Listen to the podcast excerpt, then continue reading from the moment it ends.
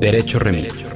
Divulgación jurídica para quienes saben reír. Con Miguel Pulido, Ixchel Cisneros y Gonzalo Sánchez de Tagle. Disponible en iTunes, Spotify, Patreon y puentes.mx.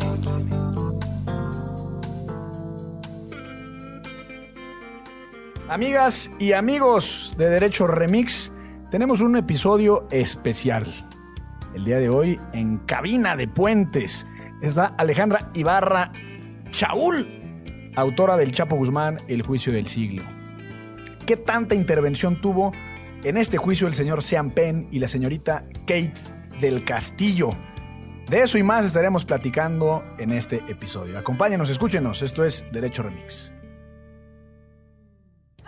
Buenos días, buenas tardes, buenas noches, bonita madrugada o cualquiera que sea la fuga de tiempo o la extradición de la dimensión en la que se encuentre.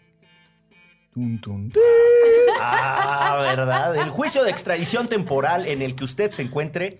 Esto es Derecho Remix, ya escucharon la voz y el tun tun tin de el abogado más laureado de todas las disciplinas que se litiguen, Servidor. Gonzalo Sánchez de Tagle Y Excel, amigo. Cisne- Excel Cisneros, que ahora sí no le vamos a decir que son los ojos más jurisconsultos del periodismo mexicano, porque Nunca. está aquí en esta mesa de invitada Alejandra Ibarra Chaul. ¿Así se pronuncia tu apellido? Ah, sí, Chaul. sí. Chaul. Que ella es periodista y nos viene a contar por qué vende Avon. Ah. no, nos viene a contar eh, porque tuvo una inmersión en el juicio del Chapo Guzmán en la mismísima ciudad de Nueva York. Y cubriste todo el juicio completito, ¿verdad? Todo el juicio, los tres meses ahí estuve. Ándale. ¿Ese fue tu debut como, como periodista internacional? Eh, había cubierto cosas, pero yo creo que más para audiencias estadounidenses. Sí. Ya. O sea, Vamos a llamarle que sí. como corresponsal. Exacto. Así. Sí, Pero sí, sí. además, ¿para quién cubrías? Eso era, eso era lo- la historia padrísima. ¿Allá? Además, sí. Ah, no, el juicio. Exacto. Para el semanario Río 12. Eso. Y fue, fue bien bonito, la verdad, porque la audiencia estaba súper metida en el tema, sabían perfecto. Claro, si alguien está enterado sobre el tema, es la gente de Sinaloa, Correcto. evidentemente. Para quienes no ubican, el semanario Río 12 es un mítico periódico sinaloense cuyo uno de sus, eh, de sus líderes, por decirle de alguna manera, era Javier Valdés, el, el periodista que fue asesinado después de escribir, bueno, durante muchos años la cruenta guerra del narcotráfico en esa zona, ¿no? Sí, este, exacto. vamos, vamos por partes, Ale. Antes de llegar al bonito juicio del Chapo, ¿qué onda con el periodismo? Bueno, tú eres, tú- tú eres natu- tú eres natural de Sinaloa. Espérate, no, espérate. Tú eres natural de allá. Allá naciste. No, yo soy de acá, del DF, soy chilanga. Eh, la familia de mi papá es de Sinaloa, entonces eso me tenía como medio conectada, ¿no? Y con, con el acento culichi y con estas palabras como medio coloquiales, me ayudó eso. Pero no, soy chilanga y por estar en Nueva York, allá conecté con Ismael Bojorquez, el director actual de Río 12, y de ahí se dio todo. Ahí Ya. empezó. O sea, y de ahí a, a ver cuál, de dónde surgió el periodismo. Creo que una pregunta bien fácil. No, no, ¿de dónde te surgió el impulso con el periodismo? No, pero o sea, es que yo sé, porque tenemos amigos en común, eh, uno de ellos es Andrés Torres Checa, que eres neoporfirista.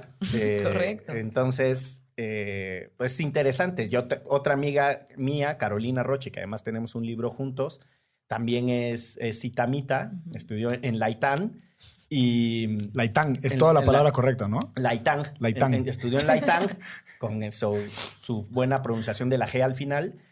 Y ella estudió ciencia política en el ITAM porque quería ser periodista, Ujú. pero quería tener muchos elementos. Entonces, no es que llegó al periodismo después, lo tenía claro y era el proceso de, de formación con rigor para ella. No, sé cuál pues sea ya, tu historia. ya me robaste mi respuesta. ¿Ah, sí? Tal cual. No, siempre me gustó mucho escribir y me interesaba mucho el periodismo, pero quería tener una mejor, un mejor entendimiento de los temas sociales que son los que me gustan, eh, para poder después escribir, contarlos y, no sé, como meterme más a la parte periodística, pero no quería tener la preparación más de comunicación, sino la del entendimiento social. ¿Y qué Pero ya después te vas a estudiar periodismo, ¿no? Correcto, sí. Estudio ciencia política, trabajo aquí un par de años viendo si, si la hago en otra cosa que no es periodismo, pero me seguía llevando mi pasión como hacía periodismo freelance, me metía a concursos, escribía crónica por, en, mi- en mis fines de semana y dije, pues no, ya voy a intentarlo lleno y me fui a la maestría ya. Eso. ¿Y en esos dos Allá. años aquí en México en qué trabajaste? ¿Con algún diputado insospechado o qué? No se puede decir. No, sí. Trabajaba en una consultoría, en la consultoría Integralia, de, donde curiosamente hacía periodismo de datos para el financiero. Ah, Es buena consultoría. Sí, la verdad es que aprendí un montón. Integral Y- es la de Luis eh, Carlos. Luis Carlos Ugalde, ¿no? Sí. Y después trabajé en la COFESE, en la Comisión Federal de Competencia Económica. Ándale. Ándale. Que estabas destruyendo, estabas destruyendo monopolios. Correcto. Y la verdad es que me gustaba la parte Sí, y social. la verdad es que perdimos. y ahí sigue la misión. Eh, pero no, me gustaba mucho la misión social de la COFESE. O sea, la desigualdad, eh, los monopolios y la falta de competencia económica, quienes más afecta, como seguramente sabrán, es a la gente de los decibeles, digo, de los deciles más bajos. Entonces, esa parte era, era padre y era como generar contenidos creativos, videos, este, escribir cosas, concursos de ensayo. Será Oye, déjame, me detengo tantitito en el tema de la, de la competencia económica desde una perspectiva de afectación a los más vulnerables o a las poblaciones más desaventajadas, porque es algo que en México no se dice, como que uno oye competencia económica e inmediatamente se imagina así como, pues es que estás del lado del capitalismo salvaje y en sociedades que ya aceptaron ser liberales en lo económico, como es la nuestra, no tener estos órganos de regulación fuertes y potentes, precisamente a quienes se chingan es a los más pobres. O sea, esa es la verdad. En, en Chile hay un caso muy famoso en donde la fiscalía, porque ahí es una fiscalía la que ataca los, los delitos económicos, desmonta un cártel que, o sea, un cártel porque se ponían de acuerdo para operar, eh, que lucraba con el papel de baño, el cártel del confort, le decían. Entonces, Órale. pues sí, ¿y quiénes eran los más afectados? Los más pobres. Y tienen una afectación pesadísima en la economía de los más jodidos y nadie habla de eso. Claro, sí, en la COFESE, de los casos que más me acuerdo son el de la insulina, por ejemplo, del IMSS, que obviamente los que más afectaba era a las personas que necesitaban la insulina. Y había un comparativo, ¿no? Con lo que el cártel de la insulina eh, ganó, se pudieron haber construido, no me acuerdo el dato, ¿no? Pero eran como tantos números de ambulancias, tantas como hospitales, clínicas, etcétera. Y también hay casos como del sobreprecio del pollo, eh, la fórmula para la leche de los bebés. El eh, aguacate no estará ahí porque ahorita está Hay por uno los contra. Coca-Cola, perrísimo. Ah, sí, ese no. Sí. no- no estoy- Este, y te tocó con Hanna Palacios, Sí. presidente. Otra itamita. Otra itamita. Sí. Admirable, la verdad. Sí. Sí, le mandamos un saludo a La Hanna Hanna Palacios, sí es buena onda, Sí. se le quiere. O sea, a nosotros sí nos caen bien los itamitas.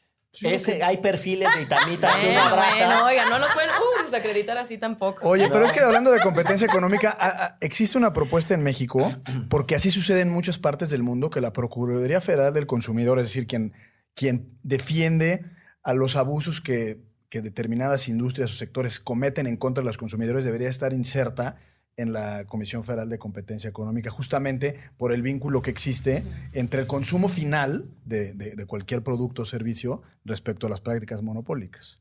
Entonces sí, pues al final es quien, quien, quien más se beneficia o se desventaja de Claro. prácticas monopólicas, justamente es la gente con menos recursos. Volvamos a lo del aguacate. No. Volve- sí. Eso bajó- me, me bajó el- preocupa. Bajó el 1.2% el, co- el- la producción de aguacate y nos enfocamos en 130 exportar. pesos el y kilo, ya, pues, ¿no? Está grave. cada ¿Vieron vez- el video del aguacate? El No. del aguacate que se pudre. No, hijo, lo voy a poner en la bitácora, por favor. Pagas tanto dinero y además lo dejas madurar y se te pudre. ¿Qué te pasa? Es el más divertido. Para que, para que tu hijo te diga, mamá, yo no lo como manchado. tiene una cancioncita. Me pudrí, te olvidaste de mí, me pudrí. De verdad, lo tienen que ver, lo tienen que ver. Y con buen ritmo la ¿eh? Chela, a ver aquí. Debieron haber visto su, su paso. Me recordó un poco la de Los de Saturday sí lo vieron. Porque era medio cumbia, ¿no? Por lo que entiendo, sí, sí, sí. Sí, sí, sí, sí, sí, tienen que Sí, verlo. sí estaba como entre Mar Castro, la Chiquitibún y... El otro día me salió, me salió un aguacate con pelos. No sé si a ustedes les ha tocado.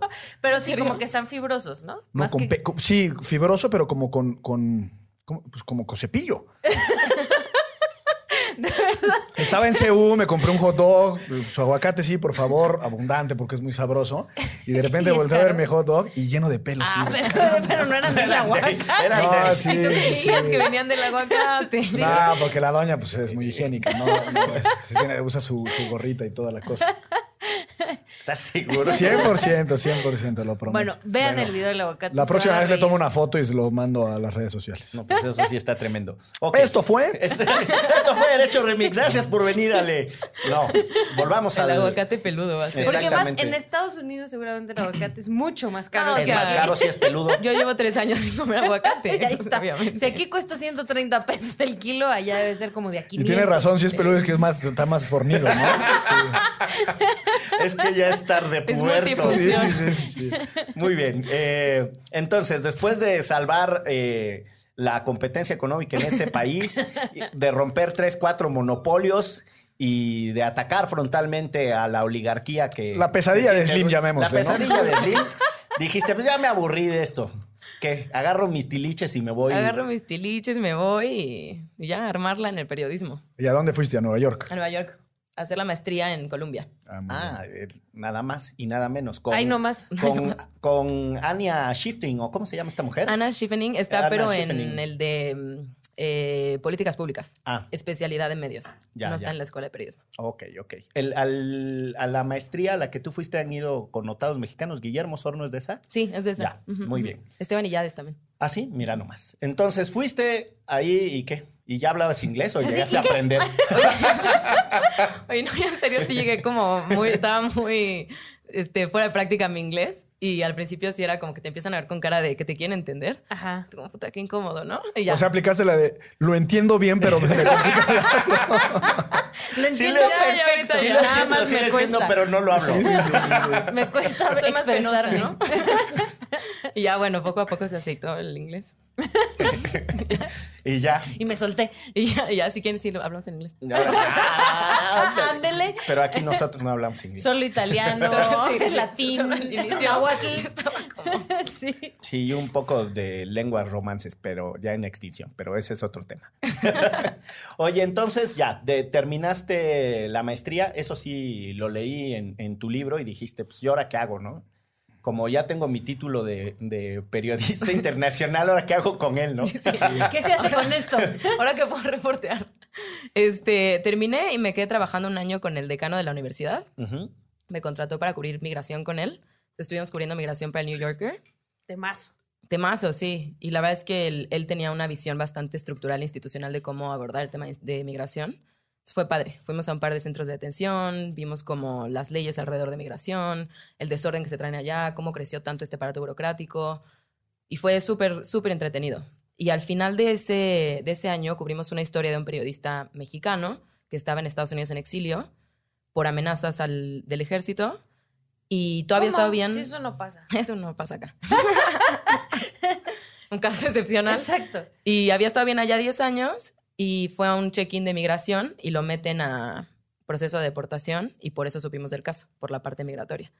Y lo deportaron. No lo deportaron. Cuando lo entrevistamos nos habló desde el centro de detención en El Paso y nos dijo, pues yo no sé cómo lo van a hacer, yo me quedo en el centro de detención pero no regreso a México.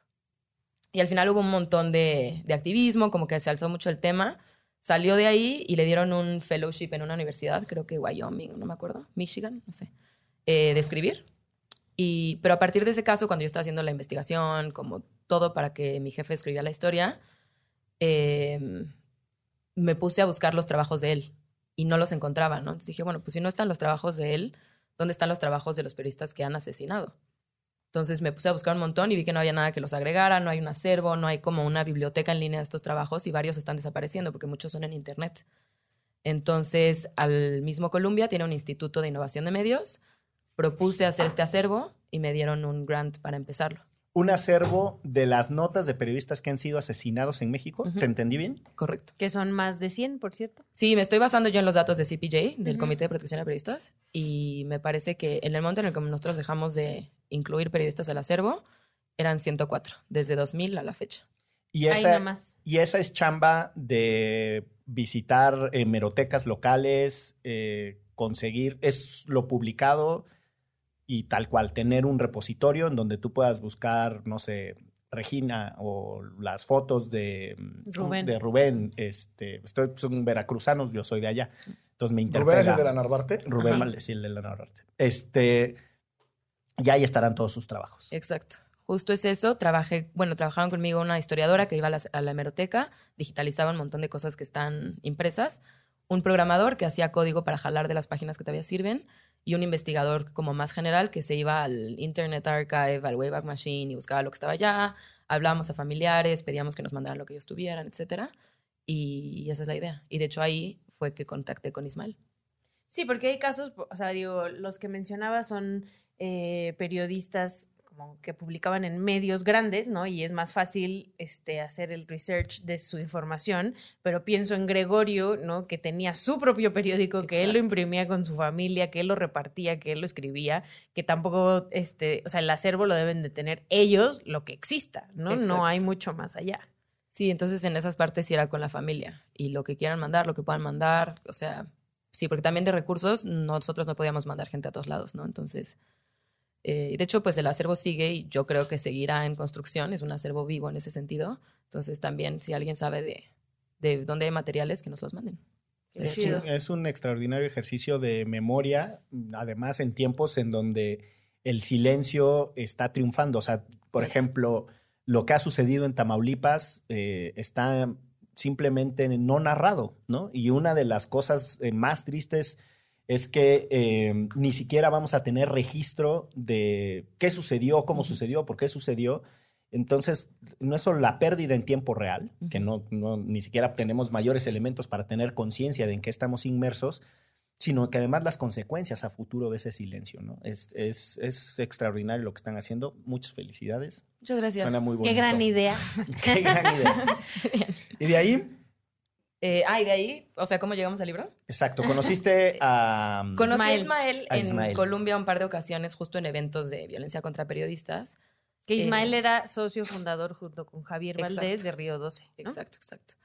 Y, y, a la hora que nosotros empezamos a hacer la investigación de en qué años trabajó cada periodista, en qué medio, para poder hacer la investigación hemerográfica, eh, contacto yo, por ejemplo, a Ismael, digo, Ismael, porfa, mándame las fechas de en qué años empezó Javier, por ejemplo, en la jornada, en noroeste, como para que yo pudiera ir acotando las búsquedas hemerográficas. Y en ese intercambio era justo la semana de selección del jurado del juicio y me escribe Ismael y me dice como, pues te mando las fechas, pero deberías estar cubriendo el juicio para nosotros. Y yo como... Cámara, ¿no? Va, pues en serio. yo le dije, ¿en serio? Le dije, no, es broma, Ismael, o sea, así me lanzo. Me dijo, no, pues yo tampoco es broma. Y ya le dije, pues va. Y ya pues salí en tres meses. Pero, y además. Y te tienes que acreditar como prensa para entrar o no puedes entrar o cómo funciona esa acreditación? No, y cuéntale cuánto tiempo tienes que estar antes ahí. Sí, para entrar no, o sea, el proceso puede entrar cualquier persona y era los primeros que lleguen tienen un lugar, ¿no? Entonces sí, o sea, después ya, eh, como tú sabrás que leíste el libro, Miguel, empezaron a llegar turistas, ¿no? Que querían ver al Chapo, entonces mientras llegaras y te formabas, entrabas. Pero como prensa, tenías acceso a una sala de prensa eh, donde podías llevar tu computadora, tu celular, si estabas acreditado. Entonces fue, la verdad es que fue sencillo, fue con una carta, un formulario, la carta de Ismael, eh, y los medios como más conocidos allá se tardaban 20 minutos. Mi revisión se tardaron tres días. y yo todos los tres días así, y ya me hablaron los tres días, me dijeron, acepta tu acreditación, ven por tu gafete. Y con eso ya entrar. Y eh, digo, no les voy a mosquear el libro para que lo lean, pero eh, la forma en la que Ale te va presentando justo estas historias, el frío que estaba haciendo, tener que estar esperando allá afuera, cómo fuiste ubicando a los personajes. Pues depende del día, ¿no? El, primer día llegué a las 5 de la mañana para entrar al edificio que abría a las 7 y a la corte, bueno, a la sala que abría a las 8 y media. Pero cuando ya había muchos turistas, eh, nos llegamos a formar a las 2 de la mañana. ¿Qué pedo con este mundo que la gente va de turismo chapo? Oye, es en la corte de Nueva York la que es un estilo así muy, muy grecorromano. No, esa es la de Manhattan. Esta fue en el distrito este que está en Brooklyn. Entonces es un edificio de cristales como muy moderno. Normal, sí, sí, sí. Este, el que se veía en la tele. El que se veía en la tele, diseñado por un argentino. Qué cosas. Ahora, no tiene nada de malo el turismo judicial, es muy de nerds. Pero yo cuando vi, yo, yo, yo, he hecho Pero yo más bien creo que ahí no era, no era tan judicial. No era judicial, era ver al Chapo. Sí. No iban a, a, la sentencia, a aplaudirle al jurado y a ver cómo el, hablaba el juez. O sea, realmente era abogados. era, era, pero sí era turismo. Yo fui a la, a la sesión de la, de la Corte de Estados Unidos, de la Suprema Corte, la de la ley de Arizona, la no me acuerdo. ¿A la SB 700 algo? A esa mera. La Muy interesante. Esa, esa, esa. Sí, sí, sí. Yo, eh, una pregunta, ¿es como la ley y el orden y dicen all right? Sí, cuando entra Es súper solemne, o sea, dices como, güey, estoy en una película. y suena como en la ley y el orden. Sí, The Honorable Judge. Sí. Y también guardan guajolotas en los cajones, los fiscales. Pues no, no la vista, ¿no? No, porque eso huele mucho, pero gelatina de frutilla estoy seguro que sí. Su- suben, suben Es con su jal- suben con su jaletina y su papaya con yogur. No, su sándwich de mermelada con peanut butter, que allá se usa mucho para desayunar. Exacto. Sí, sí, sí. Ahí está. Bueno, en una, en una parte de- del libro, Ale cuenta pues que casi que no podían ni tomar agua pues para no salir al baño y perder el lugar, ¿no? Que habían ganado. Sí. O sea, si te levantabas del lugar, El ¿te primer lo día. rapiñaban? El primer día era, si te sales al baño, si te sales a mandar una nota, si te sales a tomar agua, si te sales a comer, ya, pierdes tu lugar. Y ese día la fila le daba la vuelta al edificio, o sea, era como, Changos. Chirias pelas. sí, sí. Pero luego ya se pusieron más decentes y tenían su Sí. lista y ya, Y pues. luego ya pañales. ¿Y te tocó alguna vez que te tocó alguna vez? Claro, claro. Ese- esa muchacha se ve un poquito rara, ¿no? Bombachita, está bombachita. Lo que le creció. Se le ve como bubble- amarillo y el ojo, ¿no? Trae bubble bot. y mira qué sonriente. Pues es la que trae pañales. bueno, Ay, pero. No voy, a, no voy a confirmar o negar eso. Muy bien. Entonces, ya, en- entraste al, al bonito juicio. Eh, ¿Cuáles fueron tus impresiones de la sala? De la, de la arquitectura. de la de sala. arquitectura, la sala. ¿Qué, qué te significó? Mucha solemnidad. O sea, era una sala muy imponente, muy bonita, muy limpia. Las, las bancas de madera, todo como muy espacioso. La, la bandera de Estados Unidos, el juez, todo el mundo súper serio. Los alguaciles con un nivel de seguridad. O sea, que si veías al Chapo durante más De seguridad rato- en, en sí mismos, ¿no? ¿O te refieres a la seguridad? Las dos, las dos, las dos. Pero sí, o sea, el encargado de la seguridad principal era un tipo que era como un vikingo. O sea, era como- Claro, pues que es un el, el Marshall es un alguacil que además es una función. Alguna vez hablamos aquí del contraste de las cortes de Estados Unidos y las de México, porque la persona que trae a quien va a ser enjuiciado de donde está recluido al, juzgado es una autoridad distinta a la que está acusando y a la que está juzgando. Sí, O es sea, como la autoridad penitenciaria, Sí, digamos. son tres partes. Entonces, justo los Marshalls pues, están bien seguros de sí mismos de andar acarreando gente bien peligrosa, sí, ¿no? y este era especialista en cortes de crimen organizado. Ay, cabrón. O sea, el tipo tiene un... sí, Y suponemos que también tienen motivos para estar seguros. Deben de saber defenderse muy bien, ¿no? Ante algún peligro inminente. Pues el peligro no es el Chapo, porque no es como que es karate. Ah, pero la, turba, la turbamulta o algo así, ¿no? Sí, bueno, uno, yo quer- querría creer que sí, ¿no? Nos mantuvieron bastante bien a todos. Sí, bueno, entonces la sala todo muy pulcro, todo muy limpiecito, sin guajolotas So- Sin en- guajolotas, No, deja sin tú. olores. Y Gonzalo tiene que contar otra vez lo de las carnitas. Este, a El- ver si el- sucede el allá. perol. El perol. Te cuento, mi querida. En una ocasión yo estaba muy mozo y trabajaba en un despacho de litigio. Ese despacho me dio una de las mejores anécdotas. Bueno, varias en realidad, como cuando tuve que ir a repartir pavos a los distintos funcionarios de, de Navidad. A veces funcionarios, allá niños héroes. Pero en una ocasión entré a un juzgado. Chale.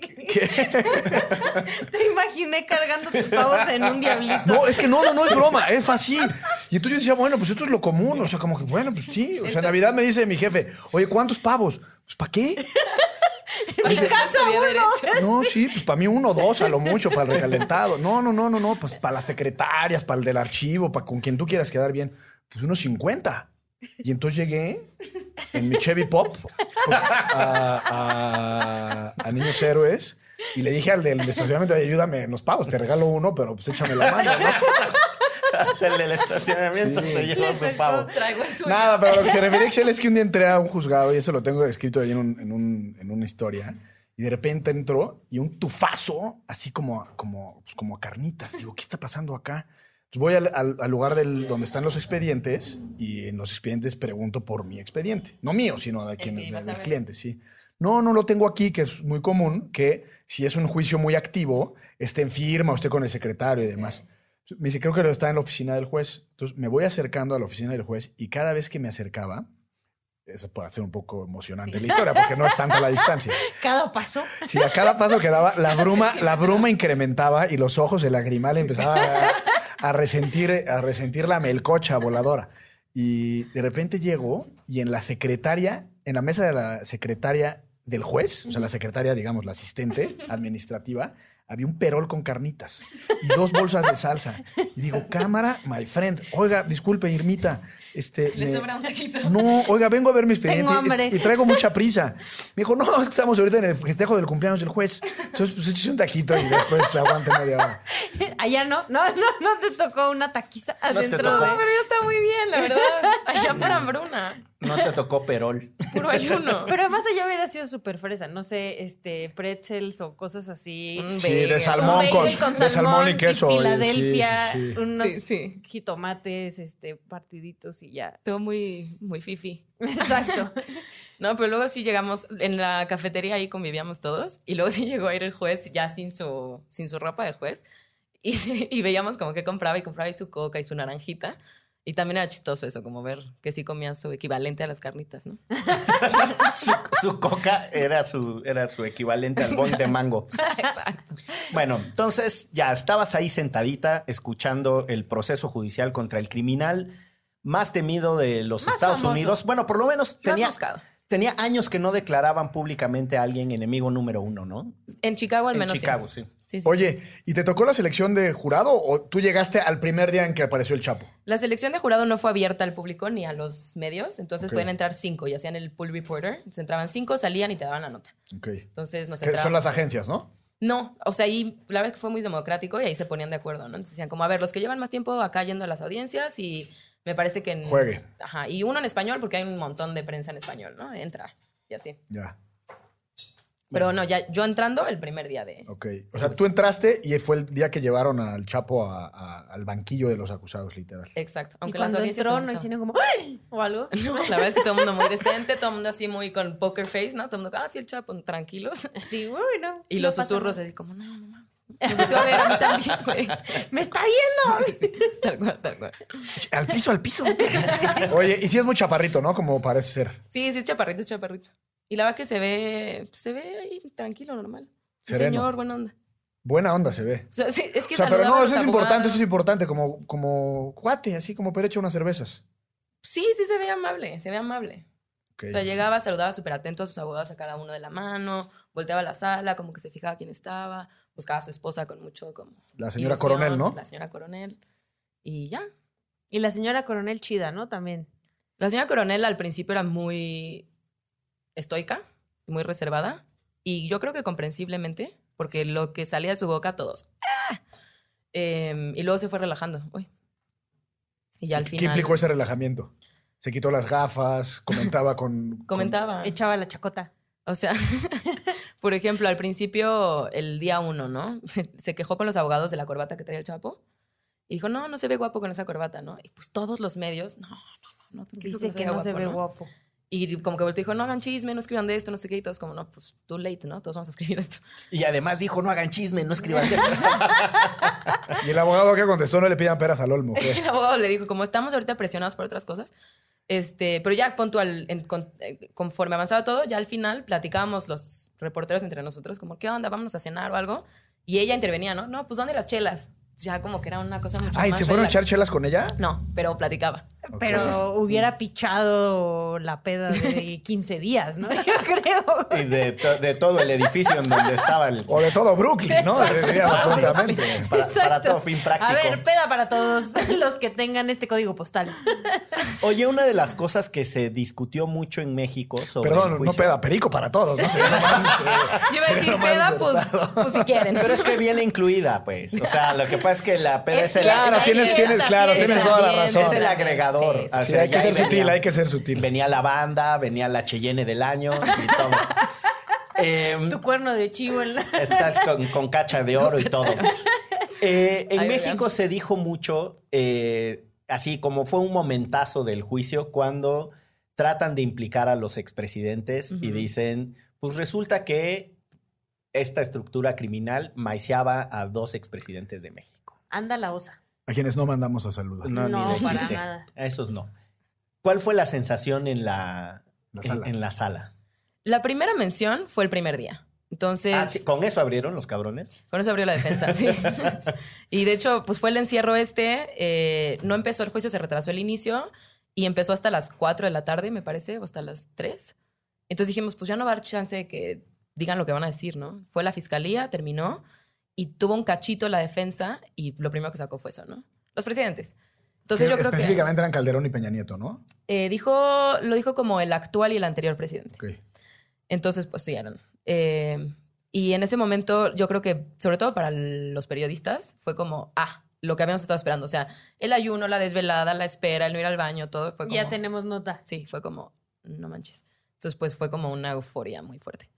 Este, Ya es- les, les habían dado la de ocho columnas, por la de lo ocho menos. columnas, exacto. Ahora, el- los juicios en Estados Unidos tienen esta cosa del registro documental muy restringido. O sea, por ejemplo, en- no en todas hay salas de prensa. En algunas ves a los reporteros apuntando a mano. Ah, no, sí no, no se puede, no Ahí se no puede les meter. dejaban meter a la sala la Lo que- y ni el celular, No. según entiendo, ¿no? Bueno, no Lo se que toman vamos a fotos, hacer- por eso se hacen las, las Exacto, dibujos. no se- Exacto. Lo no, compu y celular, cuando tenías la acreditación, lo podías dejar en el sexto piso y en el otro extremo del edificio. Entonces subías, anotabas, eh, pluma y papel y regresabas a pasar tus notas. Pero sí, no podíamos entrar. Estando ahí en la sala no tenías ningún... ¿Y qué, qué tan complejo es seguir los tecnicismos de, del, del diálogo, del contraste entre la parte acusadora, contesta la defensa, tal, los cuando hacen referencias, no sé, a criterios de las cortes, etcétera, desechamientos de pruebas, la petición de borrar cosas de los registros judiciales que en, en los procesos de Estados Unidos son es como un punto esencial, exigir que se borren del registro del, del desahogo Y del caso ustedes, cosas. jurado, no tomen en cuenta esta Exactamente. última declaración. ¡Eh, ya ven, yo ¿Eh? veo la ley y el orden. Es que yo voy a decir, la verdad, ver esa serie sí ayuda. O sea, sí ayuda un montón. O sea, más o menos, y esas me encantan a mí igual, las películas así de los juicios, ya todas las veo, ¿no? Sí ayudaba y, y en general es bastante fácil de seguir porque Sí. son muy claros y les importa que todo quede muy claro en el récord de escrito. Y hay algunas cositas, sobre todo en las objeciones, muchas objeciones que hacía la fiscalía de repente, en general sí como que decían cuál era la objeción, ¿no? Objeción, eso ya se trató antes. Objeción, este, está mal for- formulada la pregunta, como cosas así. Pero de repente sí se echaban una como, objeción 403. Y yo como, órale, cámara, ¿no? Ya las apuntaba. y la verdad es que servía estar ahí diario, porque te empezaron a ubicar, los abogados sabían quién eras, los demás periodistas, todo. Te subieron a testificar. Ya me dijeron, A ver, Ella esa va a explicar. tiene, esa abuelita tiene familiares en Sinaloa, que pase. que pase y explique la objeción 403. Exacto. No, pero ya sí me acercaba a los abogados y les decía, oye, pues esto más o menos me ha quedado claro. ¿Qué es la objeción 403, no? Entonces ya te decían, ah, bueno, estás poniendo atención. Y ya te explicaban. Pero pues en general sí bastante... ¿Y el, y el Chapo en algún momento subió a testificar? ¿O no, nunca no lo quiso. subieron al banquillo? No quiso. Es parte de la discusión de por qué él no, no habló. Eh, el, todo el, el juicio pues, es largo. ¿Cuánto son? ¿Tres meses? Tres meses. Y durante tres meses los jurados están restringidos de tener interacción con el exterior. Se supone que solo ¿no? van a su casa y regresan. Sí, pero, o sea, había, había habido casos y juicios, como me parece que el de O.J. Simpson, que el jurado estuvo secuestrado, En un- ¿no? ajá, En un hotel. Ocho meses, además, o no sé cuánto. Sí. Mucho- bueno, en la serie Sí. televisiva parece como que Eh, todos llevan vemos la mucho serie. tiempo. sí. Titín. Esa serie también es buena. Este, bueno, pues yo acá, yo, la verdad es que yo hubiera creído que hubiera sido mucho más fácil que los secuestraran, pero no.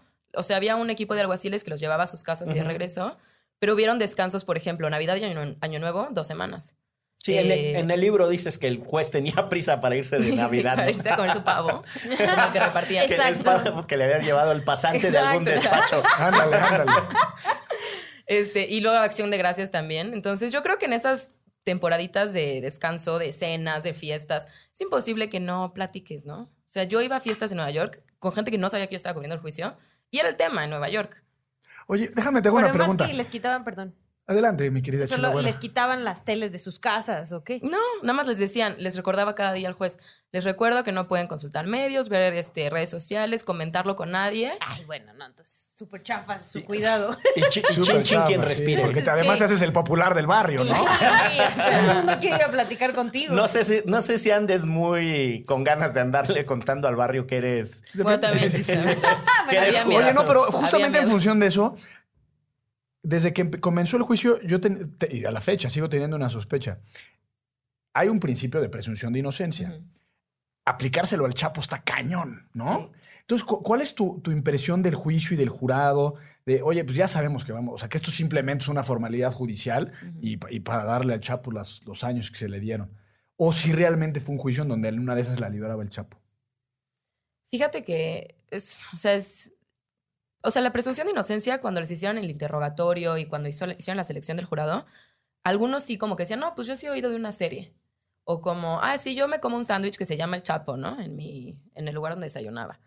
Pero muchos sí dijeron que no sabía nada.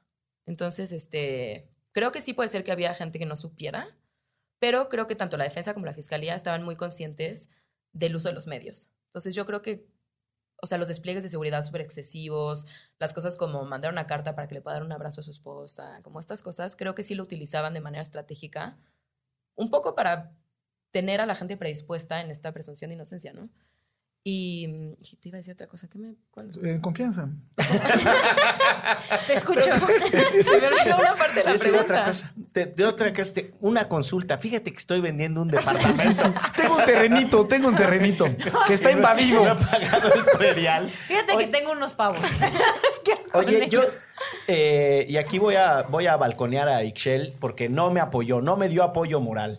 Yo viví un tiempito en la Unión Americana, también conocido como el pinche gabacho. El pinche Y- gabacho Y, trompa. entonces, exacto. Y cuando estaba allá, eh, me hice maniático de los juicios que se llevaban en Estados Unidos que tienen implicaciones en México. Y empecé primero a leer en prensa, después a comprar como algunos libros de periodistas, terminé en una cosa que se llama el PACER, que es el registro de, de los procesos en las cortes de Estados Lo que Unidos. deben de saber es que usaba gabardina y sombrero. Exacto. en esa temporada. Y entonces en el, en el Pacer una vez que es este software, imaginen que es como una base de datos, pero tú tienes que pagar y luego vas pagando por cada archivo que descargas. Y una vez pues me alteré y entonces compré todos. No, y ya, sigues pagándolo. Sigo pagando, Sí, estoy sí. todavía en deuda. No, te juro, fueron como 320 dólares. Y yo, carísimo. maldita sea. Pero bueno, y yo muy entusiasmado de eso, llegué y le dije a mi querida periodista y amiga Ixchel que quería escribir un libro que estaba estructurándolo, que era sobre los macroprocesos que se llevaban en Estados Unidos y me dijo, qué hueva, nadie lo va a leer. En principio, porque el ya el tema, término macroproceso solo lo conoce cargado. él y Gonzalo. Y además el título iba así. Entonces sí le dije, no, mano, no. Y no, cuando- no, no. Pero además me dijiste que quién le va a interesar eso. Y cuando salió tu libro, me dieron ganas de ir a decir, yo lo que necesitaba era que me dijeras cómo escribirlo, no que eso no le importaba a nadie. Es, es más bien, ve y cubre el caso del Chapo, que no, si es macro o microproceso, no importa. No, bueno, puede ser. No, pero yo, y, y en los casos en los que yo estaba muy afanado, eran sobre todo los que se declaran culpables, que son prácticamente todos, todos, todos. Sobre los todo en materia casos. financiera, ¿no? Y todos estos. En todos estos. O sea, todos los Zambada, eh, los Beltrán, eh, los de Texas, que diga, los de Tamaulipas que están en Texas, todos esos casos se declararon culpables. Pero me refiero que se declaran culpables, es pregunta, ¿se declaran culpables sobre todo en temas de delitos financieros, de lavado de dinero, etcétera? O, o del- También de- de- como del cuerpo del tráfico de drogas? de tráfico de droga. De lo que menos, según lo que yo entiendo y puedo estar equivocada, es en asesinatos. por ejemplo. Exactamente. Pero- Esos son los que se guardan. Pero no es un poco como el deal, ¿no? Te declaras, porque también lo he visto en las series, te declaras Es que las series son maravillosas. Exacto. No, porque Te tiene una base de investigación, las series, la verdad es Exacto, que sí. las series gringas sobre todo están muy bien estructuradas en Bueno, la es parte lo, que de hizo, es lo que hizo lo que hizo la fiscalía con Javier Duarte ahora. Llegó un arreglo previo para, y le bajaron mucho la, Sí, le dijeron La 10 años. acusación. Cinco. Sí. Pero ahí mi Cinco, punto era justo ese. Eh, todos los casos constelación, yo eh, hay uno en, en Chicago, el de los hermanos, unos que son gemelos, Flores. los hermanos Flores. Margarito y eh, exacto, Pedro. que en realidad son de origen mexicano, pero ya son gringos, bla, bla, bla, y los juzga un juez que también es mexicano, o sea, de origen mexicano, Sí, pero sí, ya sí. es gringo. Y pero en todos esos se declaran eh, culpables, negocian, la DEA tiene un montón de investigaciones, o sea, periodísticas sobre lo- el cochupo y lo indebido que, y cómo pactan y firman acuerdos secretos con criminales, etcétera. Y este cabrón, Joaquín Archibaldo Guzmán, lo era, señoras, señores, se declara inocente. Eso, eso, nos están produciendo. No, yo hasta me espanté, me espanté un poquito, ¿eh? ese Ay. ruido. Llamó un montón la atención. O sea, si Sí. hay un contraste. Y por eso dejo de lado mi violencia que siento contra Excel, porque no me dejó escribir mi libro que me hubiera Nunca hecho. es tarde, nunca es tarde. Exacto. Y, y lo va a leer Alejandra. Yo lo leería, yo sí lo leería. Pero ya tienes dos, ¿no? No, pero sí, sí es un elemento de contraste contra todos esos otros casos. ¿Qué decía la prensa que estaba ahí contigo? ¿Qué decían tus colegas, tus carnales? Pues muchos decían que era por, por ego, ¿no? Del Chapo. O sea, Ya. decían como, pues sí, no se va a ir como callado, no se va a ir dejando que cuenten su historia, se va a ir para dar sus últimas palabras. Por eso la gente que eso creía se le hizo muy raro que decidiera no hablar. Eh, Mm, como que se iba a defender y al final. O dar su versión, ¿no? O sea, como decir, y yo era un chido. A ver, es que ahí tengo otra pregunta. Cuando salió el famoso video de que él ¿Lo de Rolling Stone? no, no, no me acuerdo qué medio, Sí, pero que él llamaba al señor Sean Penn y a la señorita Kate. Sí, sí, correcto. Sí, fue Rolling Stone. Es, es- es- es una pregunta muy frívola, pero yo pensé que el Chapo, por, por estar a la cabeza de un imperio que es muy complejo, necesita ser, digamos, tener mucha capacidad administrativa y de gestión para, para coordinar una cosa así. Yo pensé que, que el, el propio sujeto iba a ser un poco más sofisticado. Y cuando menos de ese video me pareció que no lo es. Sigue siendo un tipo muy simple, muy de rancho, muy de... de- de- no, Pero, no. A ver, no, pero pues que, que No, no, hable, no, que pero no pronuncie es- bien Sean Penn o que sea general, como muy la- la- humilde. no, no, no. implica que no tenga mucha estrategia, ¿no? Yo también No, sin creo. duda. Pero mi punto es, ¿a ti te pareció que era un tipo, a ver, quizás es un- la idea que tenemos de los narcotraficantes o, o lo- los grandes capos criminales eh, a lo largo de, eh, eh, digamos, en el mundo? Piensas que son tipos, no sé, que se las gastan, etcétera, ¿no? Y me dio la impresión en este pequeño video de que, de que seguía siendo un cuate como muy simple en ese sentido. No digo que no, no- que no sea inteligente, al Ya, contrario. ya, ya. Eh, sí, o sea, esa impresión a mí también me daba en el juicio, como que era una persona muy sencilla. Es- eso, muy, sí, sí, sí. sí, Muy sí. tranquilo, o sea, atento con los abogados, como que no se veía engreído, ¿no? Eh, Perdón, nada más para. La comparación sería con Félix Gallardo en la, en la, en la, En la serie en de la serie, Narcos. que es un tipo ya que pues, anda en su Rolls Royce y como que sí. Sí, sí, sí. ¿No? Saludos a Diego Luna, ¿no? Le Ya. mandamos un saludo. Oye, ya me acordé lo que te iba a decir en la otra pregunta. Otra parte que fue interesante en la presunción de inocencia fue que después de todo el juicio, después de toda esta evidencia, de todo este proceso, pues los periodistas creíamos que el jurado se iba a tardar 20 minutos, ¿no? Que iban a decir como ya culpable. Y que se tardaran seis días en deliberar y pidieran tantas pruebas para volver a revisar ciertos testimonios y tuvieran tantas preguntas, fue como, ¿qué pedo, no? O sea, Pero si sí es culpable. Sí, y de hecho esa fue como una de las grandes victorias del equipo de la defensa y Jeffrey Lichtman decía como, claro, los hicimos dudar. Es que hay, hay una, bueno, dos cosas. Una es el personaje que construyó la acusación, eh, lo hacía cabeza de una estructura criminal y el cerebro que controlaba todo. Y entonces, desde esa perspectiva, se tenía que juzgar. Y la defensa lo que decía es, casi, pues no negamos que pertenece a una estructura criminal, pero de lo que se le está acusando en realidad no son sus responsabilidades. Él es una Dentro de pieza la cadena. y hay otras personas que son en realidad los jefes, ¿no? Y sobre todo Empezando echando de por cabeza a su compadre. ¿no? Que, o sea, la cosa era contra su compadre. Eh, y hay una cosa en el sistema judicial de Estados Unidos Perdón, que ¿qué a es el nosotros- mayo, el compadre? Sí, que a nosotros nos cuesta el Mayo Zambada, que es el que alguna vez se fotografió con Julio Scherer, para quienes lo ubiquen y pongan eso en la bitácora de proceso, porque también es un, un momento, Sí. un momentazo de, la, Sí, de la del vida de este país y del periodismo periodismo. mexicano. Pero nosotros no entendemos o, o nos cuesta entender que el sistema judicial de Estados Unidos no busca, y es medio raro lo que voy a decir, pero no busca llegar a la verdad de las cosas, sino hacer triunfar una versión sobre la otra. Lo que significa que si tú le generas grietas a la versión de quien te acusa o grietas a la versión de quien te defiende, eso hace que se caiga. Y eso es lo que sucede. El jurado en realidad de lo que estaba dudando era de la versión de la, de la acusación. Exacto. De ahí el principio de fuera de toda duda razonable para declarar Exactamente. culpable a alguien. Y, y lo que decía mucho la defensa era eso, ¿no? Como, no, no, no, el líder líder era el Mayo. Y la fiscalía hacía mucho énfasis en decir, los dos pueden ser líderes. Y se sostiene. O sea, si el- el Mayo también era líder, eso no quita que el Chapo era líder. Que este también No. fuera líder. Y follow the leader. Music- musa- musicaliza eso. Musi, musi, musi. Eso. Gracias. Pues muy bien. Para quien no haya visto la ley y el orden, por favor, haga- hágase, un sí. paro y véala. Pero ese efecto, ese efecto especial del ruso es como el de la ardilla que voltea rápidamente, ¿no? Si lo. Con la Pero mirada, no, sí. literal Sí. es la musiquita de la ley. Es cuando-. Ah, Es cuando dijimos. ¿Sí saben de la ardilla que les Sí, hablo o no? sí. Ah, ok. cuando Que con el ojo así medio.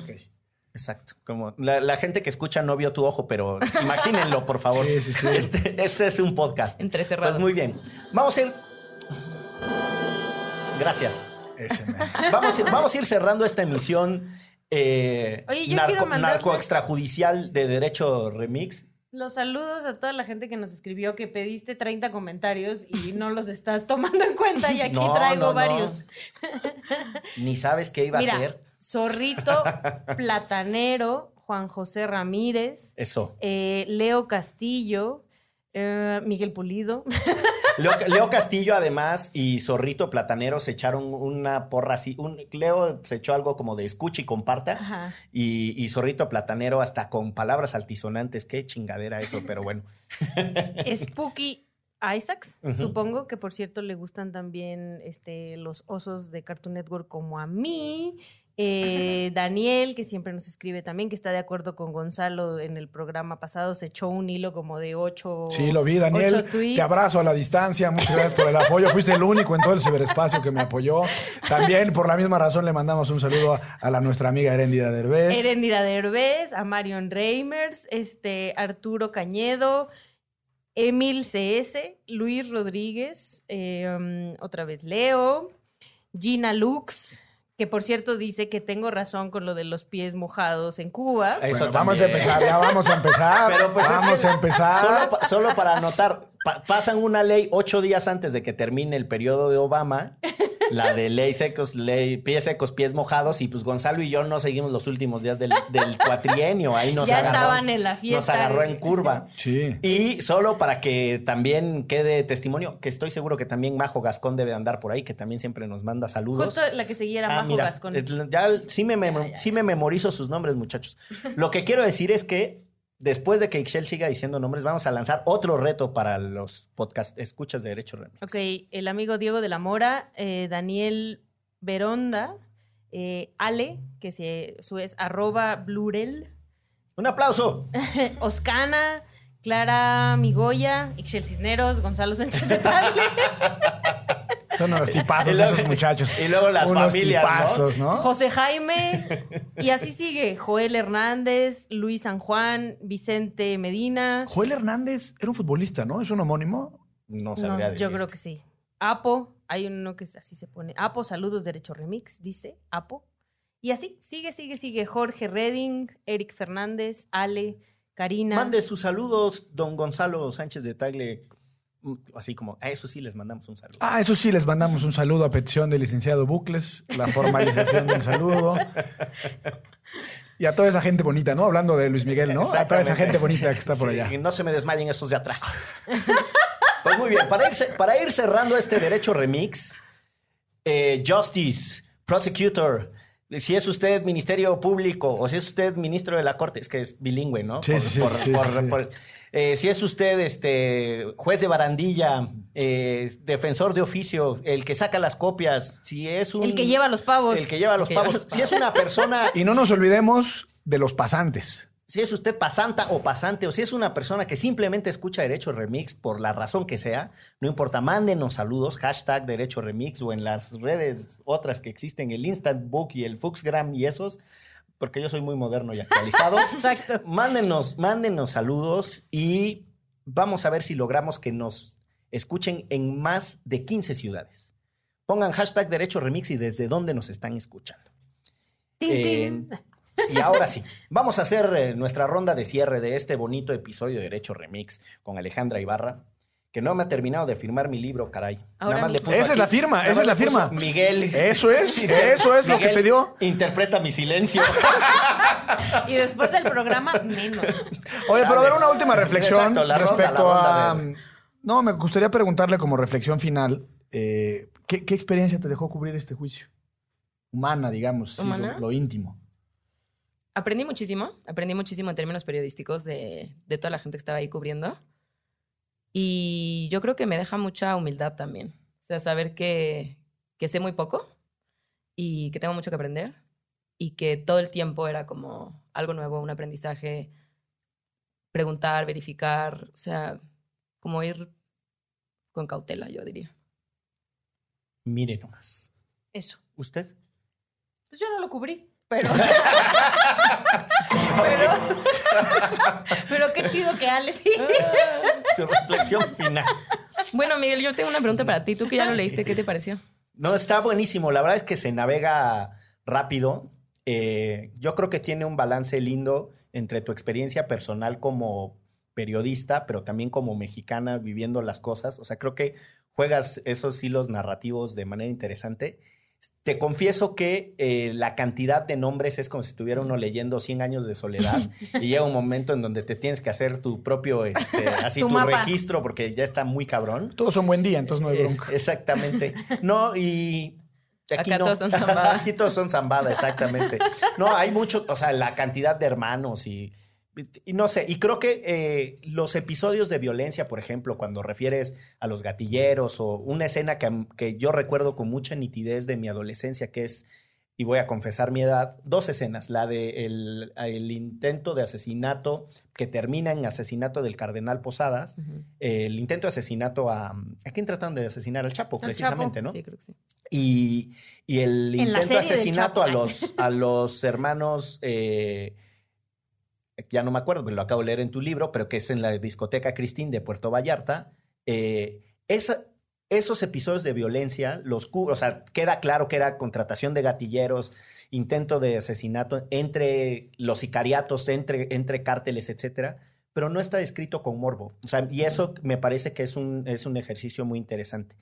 Y una, me encantó. Una, un reclamo que sí te haría es que yo me quedé muy enganchado en la parte en donde estabas contando cómo se, descru- se mencionaba mucho la corrupción que se vive en México y allá. Sí hablas del, del general, bueno, no tú, pues son los testimonios de allá. Me, quedó, me, quedó, me quedaron ganas de conocer más de la corrupción mexicana revelada en los tribunales del extranjero. Otro Sí, libro. sí. Otro libro. Bueno, Ahí está, nos lo echamos a la limón. Y como siempre, el metiche de Ruso quiere participar en esta sección que se llama Ruso no Que es parte de este problema, No, pero Que por siempre cierto le fue el genio que puso el sonidito de la ley y el orden. Las series de televisión.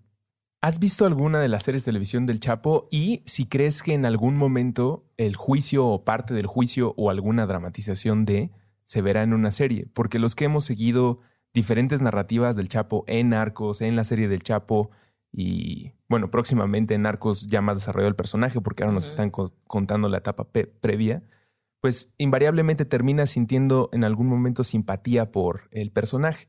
No que lo perdones en la vida real, pero puedes entender que dentro de una narrativa mayor, la de la serie y la de la vida, pues resulta ser un peón de algo mucho más grande o el, la cara circunstancial o momentánea de un fenómeno que es más grande que él. Pero eso en algún momento crees que esté en una serie y si sí, ¿en cuál sería? Si es que has visto eh, alguna de las que está. las veo todas y esto es- creo que es polémico, pero creo que son buenas e importantes porque coincido contigo, creo que lo que hacen es tratar de entender el fenómeno y no solamente satanizar, ¿no? Y creo que parte de lo que pasa con el Chapo es que usan esta figura del malo malísimo para justificar lo que quieren hacer en Estados Unidos y también en México en cierta medida. Y lo que intento un poco hacer con el libro, tú me dirás, Miguel, si lo logré, es hacer eso, ¿no? Como decir, a ver, eso es una pieza dentro de una cosa mucho más grande y, y a mí me gusta tratar de entender cómo pasó esto, ¿no? Estaría, yo creo que estaría padrísimo que hubiera una serie, una serie también tal vez más al estilo legal, como del proceso judicial. Eh, pues sí, me la imagino en Netflix, pero la verdad es que en términos de que sea saga de otra o algo así, no lo sé. Eh, y el actor Alejandro Eda, que, que hace del Chapo en Arcos México, fue a estudiar su personaje. O sea, ahí estuvo y todo, y eso me pareció simpático también, de su parte. Esa es como una nota de color muy interesante, ¿no? O sea, el actor que le correspondía a la interpretación, ahí estudiándolo en vivo y en directo. Hace rato Miguel decía que el problema en el juicio no es que perdones o no al Chapo, sino si cree o no las personas que son parte del jurado, la narrativa o la historia que está contando, vamos a pensar, la DEA o, o el FBI o el gobierno mexicano, ¿no? quien, quien esté acusando o quien presente las pruebas. Las series que has visto, dices que, que las ves todas, ¿consideras que lo que están presentando y lo que el público está leyendo es la narrativa de alguien? Porque pues yo sí veo diferencias en cómo se muestra eh, el cártel de los sapos o Sin Tetas No hay Paraíso a cómo lo contó Narcos. Y mi lectura, sin saber mucho del, del caso judicial, es que cada quien te está presentando lo que el gobierno que la está produciendo o los capitales involucrados quieren que se sepa. Sí, la verdad es que voy a acotar mi respuesta anterior. Exageré, no las veo todas. Sí, el Este- Señor de los Cielos. Exacto, La Reina del Sur. Eh, por ejemplo, la, Re- La Reina del Sur no la vi. Leí la novela y luego la empecé a ver y no me gustó la producción. La grabaron con un celular, ¿no? La grabaron con un celular. Veo, híjole, ya voy a sonar mal, pero veo las que me gusta su producción. Entonces veo El Chapo por Univision y Netflix, veo Narcos Colombia y México, eh, vi la de Tijuana, que pues es como relacionada. No veo, no he visto otras de, de grabación de celular. Em, pero creo que sí, creo que también depende de quién las produce, como dices, ¿no? Y por ejemplo, las que producen, creo que las que producen Univision, las que producen Netflix, intentan hacer un acercamiento con más investigación detrás, con más como marco periodístico. Y, y además en la investigación hay varios periodistas involucrados. Y en el ambas. guion, ¿no? Sí. Y nada, vean Narcos México. Mi jefe trabaja ahí. Compren el libro El Chapo Guzmán, El Juicio del Siglo. Es de el sello Aguilar. Esto es Penguin Random House. Sí, en Penguin Random House, en su sello Aguilar. Eh, está bien bonito. Y además, si tienen la suerte de conocer a Alejandra, les pone su nombre en la primera página. Al mío le puso Miguel. Coma. Coma. Pues Toma, bien. porque va a seguir. Ah, ok. Pues. eh, Un par de Gonzalo, recomendaciones. Una serie de Netflix que se llama Wendeicíos, que cuenta la historia de, de- en 1989, que a una mujer la, la agredieron sexualmente y casi la asesinan en Central Park en Nueva York. Y al mismo tiempo en que sucede ese, ese hecho, había como 30, 40 pubertos jugando en, en- en- en Central Park. Entonces la fiscal dice, tiene que estar vinculado esto a la fuerza y le desgracia la vida a cinco muchachitos de 14, 15 años por tratar de forzar, digamos, la acusación y al final, como sucede en estas historias, cinco años después encuentran al verdadero mal. Entonces, sería- esa es una, una de mis recomendaciones, porque el sistema gringo, aunque lo vemos como si fuera impoluto y completamente imparcial, está también plagado de errores y, y- y defectos institucionales. Y otro, en nuestra realidad mexicana hay un libro medio difícil de conseguir, pero es un libro bellísimo que se llama El jurado de El papá de Demetrio Sodi, se llama Demetrio Sodi, y cuenta las historias como en, todavía en el 20 y 30 seguía habiendo jurados en México. Entonces ya sabes que típico caso como el de la Mataviejitas, en el jurado en el 1920. Órale. Entonces es muy divertido. Yo, pues vean la ley y el orden. La que más les guste. V, Criminal Intent. Hay miles y miles de capítulos. Y de verdad les explica un montón de cómo funciona el sistema judicial en Estados Unidos. Y mm, no es exactamente el perfil de recomendación de Gonzalo, pero ahora que el sistema judicial en su ala criminal, o sea, en su, en su justicia penal mexicana está cambiando a un, un modelo acusatorio, es importante que tengamos un periodismo judicial serio en México. Lean a Arturo Ángel, a quien además le mandamos un saludo. Le mandamos un saludo. Fraterno y a- coloroso. Fraterno y caluroso. Y lo invitaremos pronto para que venga aquí, porque hay que cubrir también lo que sucede en, en los juzgados mexicanos. Eh, es muy importante que tengamos el- los ojos bien atentos a la justicia nacional. Oye, y ya que estamos hablando de Arturo, pues cáiganle con unos pesitos para Animal Político, que están en su campaña de recaudación de fondos. 200 pesitos mensualmente por el buen periodismo. Totalmente. Cáigale, cáigale. A, fa- a favor del proyecto de la ministra Cisneros. Y ya que estamos recomendando ese tipo de cosas, hay un evento en Casa Criatura eh, que ya conocerán. Quienes son Patreons de Puentes pueden tener acceso a él. Son unas mesas de cine que organiza Cine Garage, un programa hermano de Derecho Remix. Están buenísimos. Vienen personas relevantes de la escena del cine mexicano, de la industria del cine mexicano, a tener diálogo directo. Es cupo limitado solo para. Va a estar Al 30 Pacino. personas. Va a estar Al Pacino y va a estar también este, este otro muchacho mexicano muy, muy famoso. Connotado. Sí, muy connotado. El güerito, el que hizo Titanic. Ah, ya, ya, ya. Esto fue Derecho Remix. Derecho Remix. Divulgación jurídica para quienes saben reír. Con Miguel Pulido, Ixchel Cisneros y Gonzalo Sánchez de Tagle. Disponible en iTunes, Spotify, Patreon y puentes.mx.